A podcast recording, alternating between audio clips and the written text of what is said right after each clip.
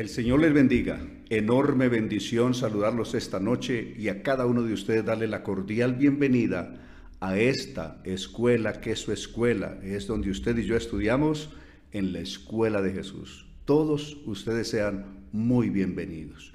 Para mí representa una enorme bendición reencontrarme con ustedes en este espacio tan importante para invitarles a que estudiemos juntos la palabra del Señor teniendo a nuestro Dios como nuestro Maestro, que sea Él el que nos enseñe. Vamos a tener una palabra de oración y luego seguiremos en, este, eh, en esta oportunidad. Tenemos unas preguntas muy importantes que vamos a responder inicialmente y luego nos entramos en este capítulo 2 de Romanos, eh, donde vamos a ver el juicio de Dios sobre el falso moralismo. Es muy importante esto que vamos a ver hoy en la voluntad del Señor. Muy bien, gracias a Dios. Vamos a, tener algunas preguntas. Nos han pasado algunas preguntas muy importantes hoy que las vamos a, a ver en la voluntad del Señor de manera inicial. Tenemos pregunta inicial. Explicar de colocar la mejilla derecha uh, o llevar una segunda milla. Eso lo dijo Jesús en San Lucas capítulo 6 para referirse a qué? Para evitar los conflictos. ¿Cómo evitar los conflictos? Entonces, para evitar esos conflictos que son sumamente dañinos, Jesús les dice, bueno, si alguien a ustedes en un momento dado les golpea la mejilla, pues póngale la otra. Esto lo dijo simplemente para ilustrarnos que debemos a todo costo evitar los conflictos. Eh, de todas las formas, buscar cómo no entrar en contiendas, eh, porque esto no termina bien. Y les, ilustró, diciendo, si alguno les pide a ustedes que vayan con él una milla, pues vayan con él dos. Eso para, no lo dijo para que textualmente usted vaya y, y ponga la cara a un lado y luego el otro, sino que lo hizo para ilustrar lo importante que es evitar los conflictos y no quedarse en ellos, pues ya que el Hijo de Dios no es pendenciero ni mucho menos, sino que es una persona de paz. Luego, hay otra pregunta que es explicar los versículos donde Jesús aparece hablando con Dios. Hemos de partir de la base de eh, Hebreos capítulo 5, verso 7, está hablando de un periodo de Jesús en los días de su carne. Jesús o Cristo en los días de su carne oró, lloró, sufrió, aprendió, en fin, en los días de su carne. Los días de la carne de Jesús comenzaron desde luego en su concepción. Y como cualquier persona, nació como nosotros hemos nacido, creció como nosotros hemos crecido, es decir, en su humanidad, está hablando de los días de su carne, que es su humanidad. El apóstol Pedro se refiere a esto en el capítulo 3, verso 18, que Cristo padeció por nosotros en la carne. El capítulo 4 de, de Primera de Pedro comienza diciendo que Cristo ha padecido por nosotros en la carne. Entonces, todo ese tiempo, todo el espacio que, que apunta Jesús en los días de su carne, en el tiempo de su carne, fue en los días de su carne que comenzaron la concepción y terminaron en la cruz o en la sepultura. Ahí terminaron los días de su carne. En esos días de su carne, Él oró, es decir, hizo todo lo que una persona humana hace Además, ¿por qué? Recordemos con Filipenses capítulo 2, verso 7, que Cristo siendo Dios no estimó el ser Dios como cosa que aferrarse, sino que se despojó a sí mismo. Es decir, no que nadie lo despojó, Él se despojó de qué? Se despojó a sí mismo de qué? De todas sus facultades y sus privilegios divinos que tenía para asumir la condición de un hombre normal y peor que un hombre, de un siervo. Y estando en esa condición de siervo y de hombre, se humilló a sí mismo hasta sufrir la muerte y muerte de cruz. Entonces, cuando Cristo está en los días de su carne, es en ese tiempo que Él había, se había despojado de sus prerrogativas divinas y está simplemente actuando, viviendo como un hombre, sintiendo lo que usted siente, la, tristeza, el dolor, la pobreza, la carencia de las cosas, el hambre, la sed, el sueño, el cansancio, todo eso es patente en Jesús, ya que Él participó de lo que usted y yo hemos participado de carne y sangre. Pero terminada esa época de su carne, Él de nuevo retoma su prerrogativa divina y por lo tanto ya no está orando, ya no está llorando, ya no está sufriendo, ya no está padeciendo, sino que está en el trono de su gloria. He ahí pues las razones. Y creo que la segunda va un poco parecida a esa. De alguna manera está enfocada un poco en eso. La segunda pregunta. Ah, no, es la tercera. La, tercera pregunta aquí está preguntando que cómo se salvaron aquellas personas cuyos gobernantes, o se salvan aquellas personas cuyos gobernantes no les permiten conocer el Evangelio. Al mirar este capítulo 2, vamos a dar respuesta a esa. Es decir, este capítulo 2 que vamos a estudiar da respuesta a eso. Y nos vamos a la cuarta pregunta, que tiene que ver con esta que, que acabamos de explicar. Quisiera que me explique el texto eh, de San Juan 5:39, cuánto el Señor Jesús fue glorificado. El, verso 39 del capítulo 7 eh, de Juan dice que en el verso 38 dijo Jesús, eh, si alguno tiene sed, venga a mí y beba.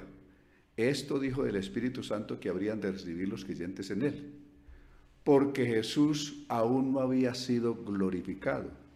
Recordemos que la glorificación se da después de la resurrección. San Juan capítulo 20, verso 17, Jesús resucitado le aparece a María Magdalena y a un grupo de mujeres que estaban con ellas. Ellas quisieron abalanzarse sobre él para abrazarlo, pero él les dijo, no me toquéis porque aún no he subido a mi Padre y a vuestro Padre, a mi Dios y a vuestro Dios.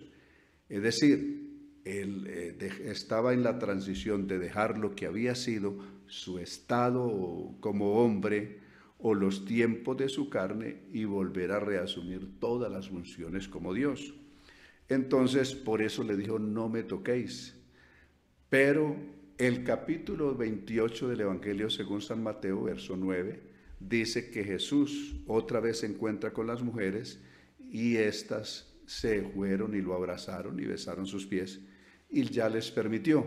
¿Por qué? si había hecho la función de que Jesús ascendiera al cielo y al ascender al cielo eh, terminan los días de su carne y reasume la posición o sus prerrogativas como Dios que es.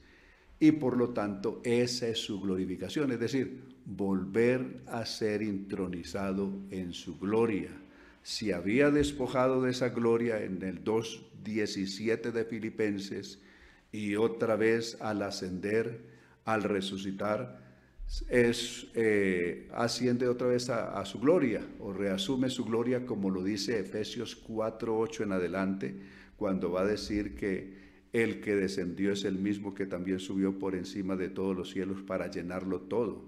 Eh, es decir, Cristo descendió a lo más bajo, como lo dijo Filipenses 2, pero también subió por encima de todos los cielos para llenarlo todo. Cielos y tierra lo llena Él con su presencia.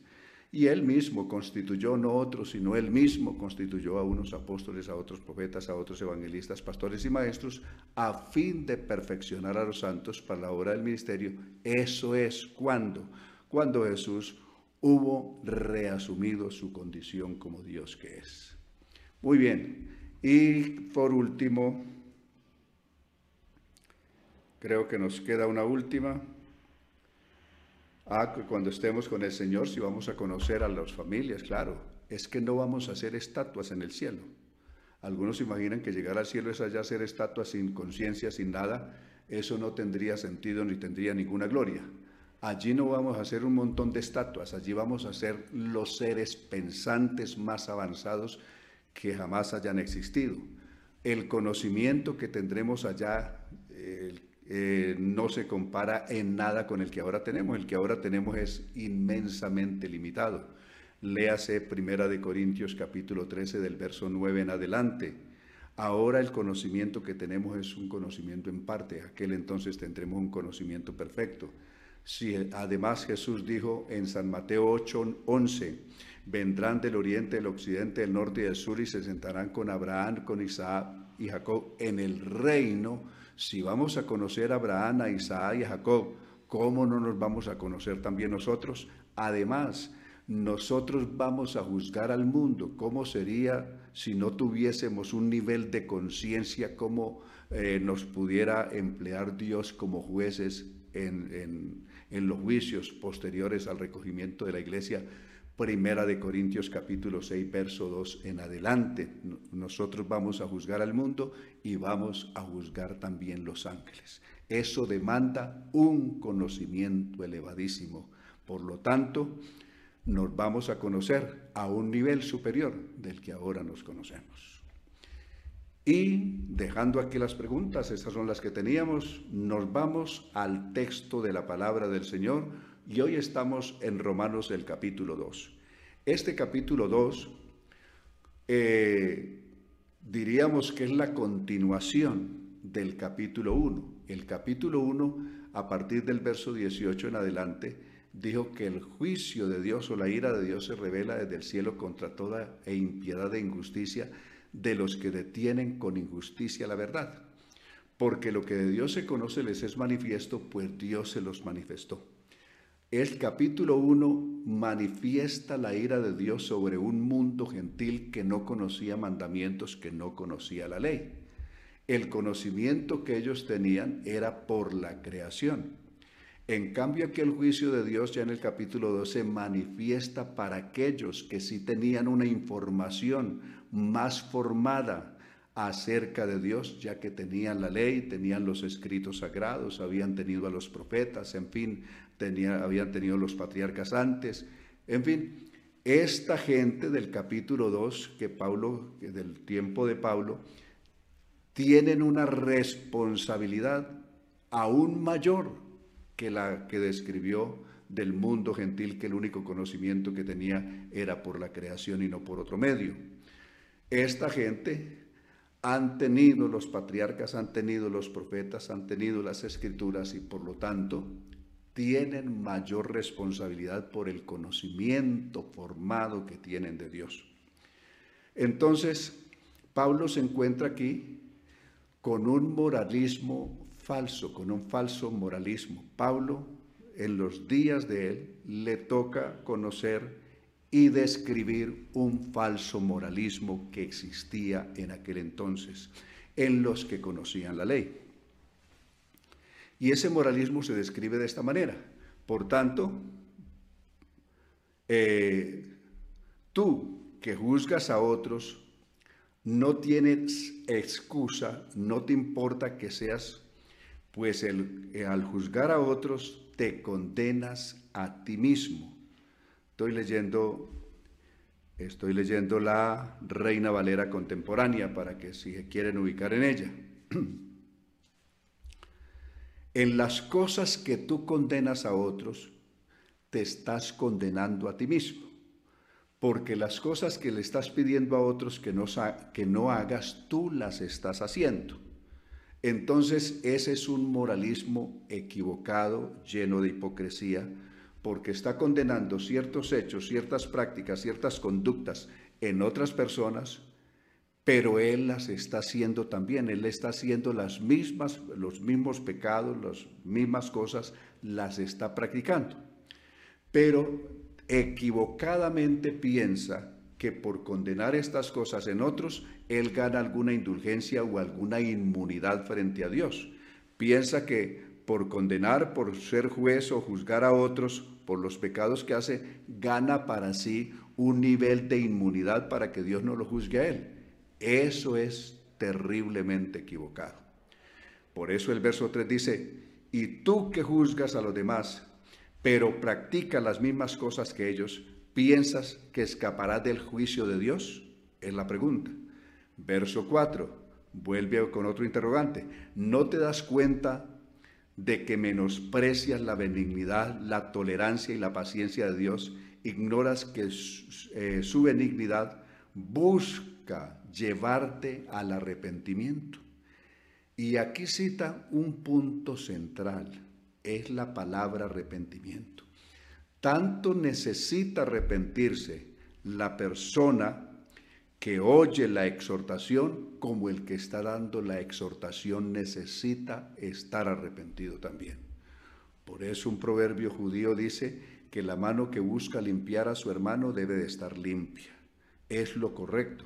Si una persona está buscando que otro se arrepienta y él no se ha arrepentido, si una persona está buscando que otro se corrija de ciertos eh, asuntos equivocados en su comportamiento y él y el que le está diciendo al otro está en el mismo error o en, los en la misma condición y no se ha arrepentido de, de sus hechos, ¿ganará alguna inmunidad? No, de cierto que no. Recuerden con Jesús en San Lucas capítulo 13 cuando comenzaron a hablarle de unas personas que, que cuya sangre Pilato había mezclado con, eh, con otros sacrificios, cuando le mencionaron los 20 que, eh, que, cayeron o que murieron cuando se desplomó la torre, una torre en Siloé.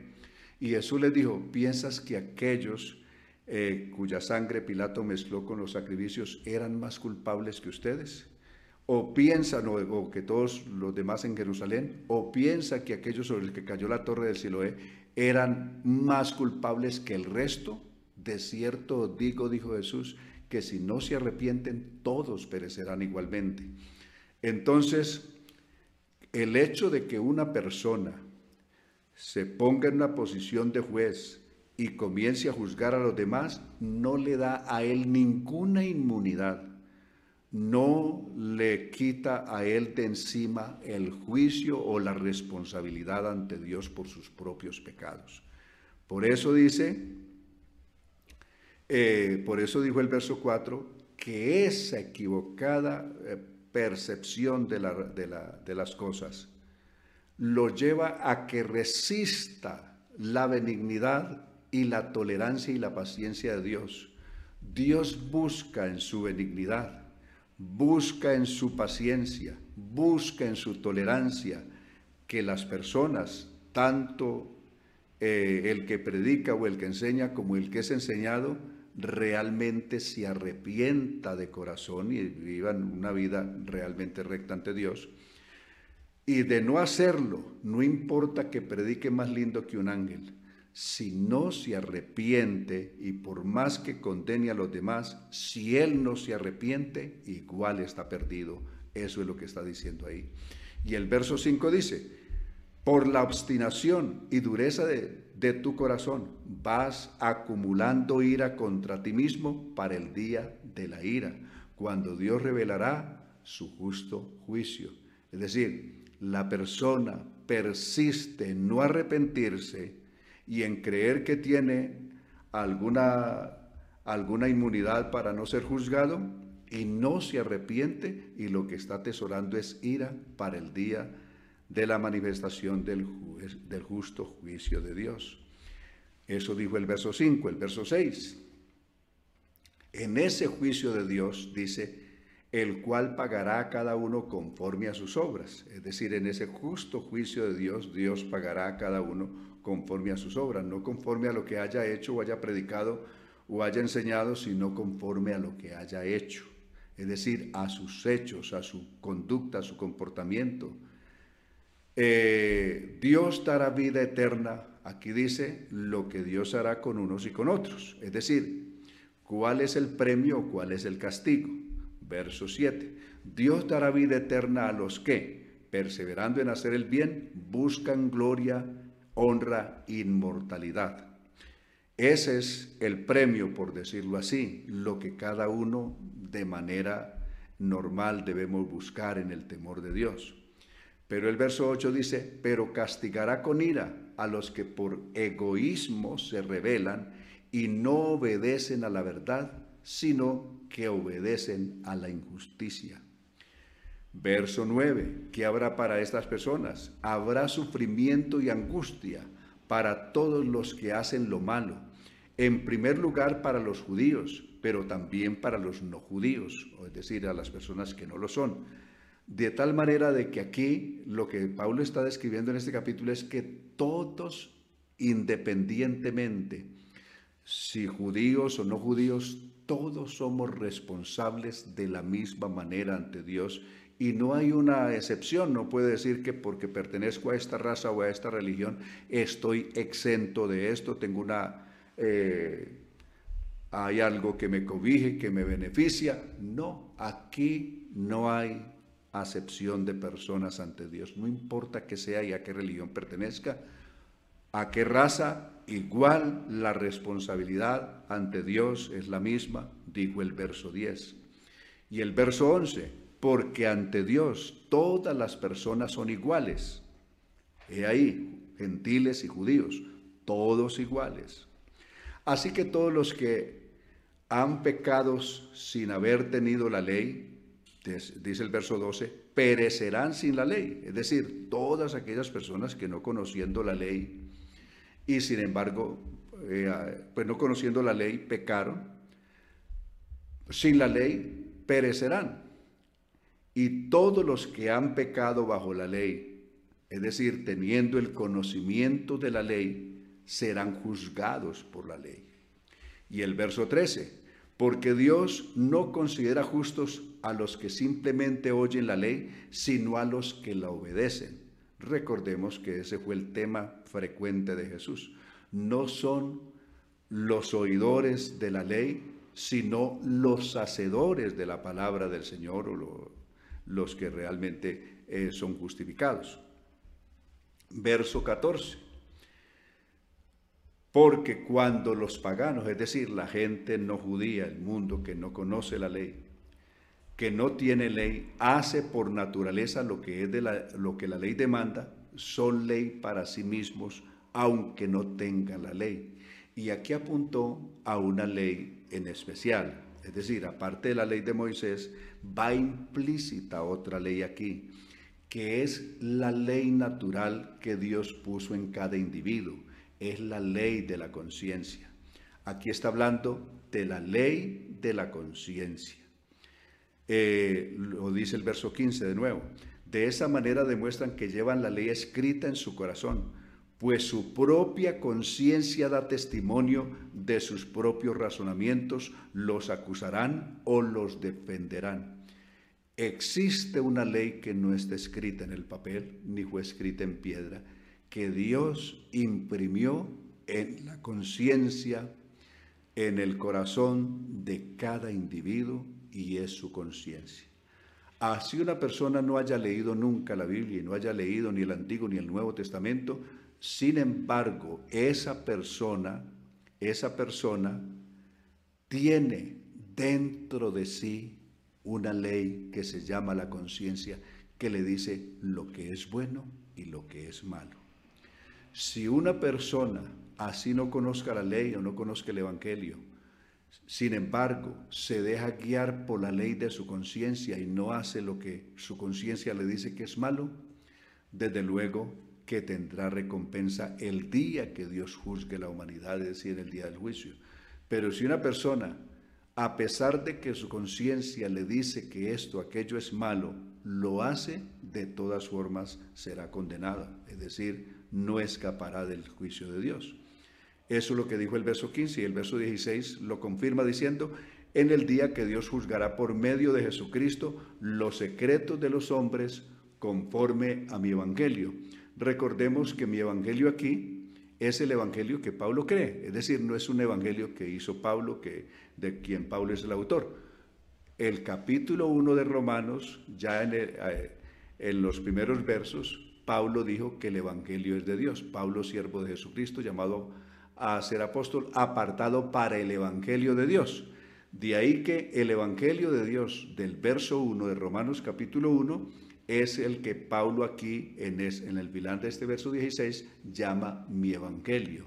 Y conforme a ese evangelio de Dios o al evangelio de Pablo, el evangelio que usted y yo hemos creído, Dios va a juzgar a la humanidad, independientemente de quién sea, eh, o, a qué raza o qué religión, independientemente si era una persona ilustrada en, los, en las escrituras o no lo era, Dios va a juzgar a toda la humanidad partiendo de una base que es la conciencia de cada individuo, esto es en el día del juicio. Eh, desde luego, la iglesia no cabe aquí en este espacio, está hablando del justo juicio de Dios que se va a dar en Apocalipsis capítulo 20, eh, verso 11 en adelante, es el juicio final y no tiene nada que ver absolutamente con lo que es la iglesia, salvo que si alguien llamándose hermano, como lo dirá Primera de Corintios 5, 11 en adelante, eh, fuere fornicario, adúltero, llamándose hermano, pues desde luego está fuera, ese no es hermano, dijo Pablo, eh, no lo llaméis hermano, porque ¿quién es mi hermano? ¿Quién es mi hermana? Jesús dijo, que es aquel que hace la voluntad de nuestro Padre que está en los cielos. San Mateo capítulo 13, verso 55 en adelante. Ahora, llegamos al verso 17. Ahora bien, tú te llamas judío, es decir, es, una, es un apelativo, tú te llamas judío, confías en la ley y te enorgulleces de tu Dios. Pablo le está escribiendo a estas personas que eran líderes de su religión en su tiempo, es decir, en los tiempos de Pablo, en los tiempos de los romanos, es decir, de la iglesia de los romanos, y les está diciendo esto a estas personas que tenían toda, eh, todo este orgullo religioso. Ah, por eso Pablo dice, eh, se llamaban judíos, confiaban en la ley y se sentían orgullosos de Dios. Verso 18. Conoces la voluntad de Dios y juzgas lo que es mejor porque la ley así te lo ha enseñado. Es decir, tenían el conocimiento de la ley, a través del conocimiento de la ley tenían el conocimiento de Dios y por lo tanto debieran de juzgar correctamente y hacer las cosas correctamente ante Dios. Eh, aparte de eso, dice el verso 19, estaban convencidos de que ellos eran los únicos guías espirituales que el mundo tenía en aquel entonces, que ellos eran los únicos que tenían la luz para brindarle luz a los ciegos, a todas las personas o a todo el mundo que estaba en tinieblas. Y eh, se sentían que eran instructores de los ignorantes, eran maestros de los niños, que tenían la, ley como clave del conocimiento y de la verdad. Es decir, estas personas, a quien Pablo les está escribiendo, tenían en la ley la clave del conocimiento de la verdad. Pues bien, tú que enseñas a otro, verso 21, tú que enseñas a otros, ¿no te enseñas a ti mismo?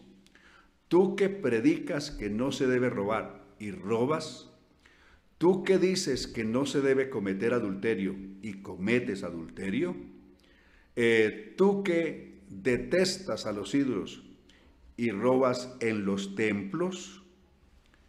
Verso 23. Tú que te sientes orgulloso de la ley y deshonras a Dios quebrantando la ley. Mire todos los interrogantes que Pablo está haciendo para desmontar o desenmascarar esa, esa falsa esa moralidad que, que muchos líderes mostraban en su tiempo, condenando esto o aquello, y ellos practicaban lo mismo.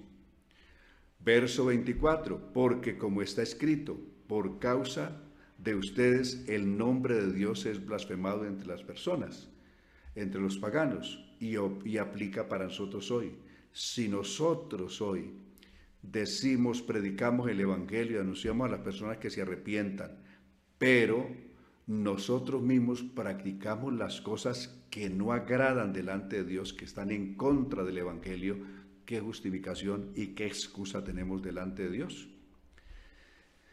Verso 25, es verdad que si obedeces a la ley, la circuncisión es provechosa, porque aquí viene otra, estos maestros de ese entonces se amparaban en el hecho de que ellos eran circuncidados. Ocurre que es que la circuncisión, Pablo está aplicando, es una señal externa en la carne y no en el corazón. Y lo que vale delante de Dios no es una señal o una marca externa que yo lleve en el cuerpo, sino la obra de Dios o la obra del Espíritu de Dios en mi corazón. Si no hay una obra de Dios en mi corazón, como Pablo dijo, crea en mí, oh Dios, un corazón limpio, renueva un espíritu recto dentro de mí. Si no hay eso, ¿de qué sirve una marca externa en la carne? Pues no sirve para nada, eso es lo que Pablo está diciendo. Por lo tanto, verso 26, por lo tanto, si el que no está circuncidado obedece lo que la ley ordena, no se lo considera como si estuviera circuncidado. Es decir, si una persona obedecía lo que la ley decía que había que hacer, así no estuviera circuncidado, la ley no lo podía condenar porque estaba haciendo lo correcto. Verso 27 el que no está físicamente circuncidado, pero obedece la ley, te condenará a ti, que desobedeces la ley a pesar de que tienes la ley y estás, y estás circuncidado. Es decir, estando circuncidado, circuncidado, teniendo la ley, conociendo la ley, pero no la vive, no la obedece, una persona que aunque no esté circuncidado y así no, no sea maestro de la ley, vive lo que es o lo que la ley demanda, cumple con las demandas de la ley, pues condena a aquel falso moralista. Verso 28. Porque lo exterior, note, porque lo exterior no hace judío a nadie, es decir, alguna señal externa, una marca en el cuerpo, dice Pablo, eso no hace judío a nadie. Y estar circuncidado no es una señal externa solamente. El verdadero judío lo es en su interior, verso 29. Es decir, la persona que realmente era circuncidado y obedecía la ley, tenía que mostrarlo no por una marca externa, sino porque lo viviera realmente y tenía que mostrarlo con su vida. El verdadero judío lo es en su interior. La circuncisión no es la, no es no es la literal, sino la espiritual, la del corazón. El que es judío de esta manera es aprobado, no por los hombres, sino por Dios. Puede ser que una persona con sus apariencias religiosas pudiera convencer a los hombres, pero Dios que conoce el corazón, ¿cómo se convencerá? No olvidemos que Dios no juzga a las, a las, personas ni las cosas por lo que aparenta ser, sino por lo que realmente somos. A partir de ahí es que se establece el juicio de Dios, por lo que somos o hayamos dejado de ser. Ese es el capítulo 2 eh, de la carta a los romanos que hemos tenido esta noche de manera maravillosa, dejándola ahí para que ustedes continúen repasando esto, pues es muy importante todo lo que está contenido en este lindo capítulo de Romanos capítulo 2. Me place enormemente el saber de ustedes, dónde están y que nos hagan sus comentarios y que inviten a muchos más a suscribirse a nuestro, a nuestro canal, La Escuela de Jesús. Por favor, Recuerden que los amamos mucho en Cristo Jesús.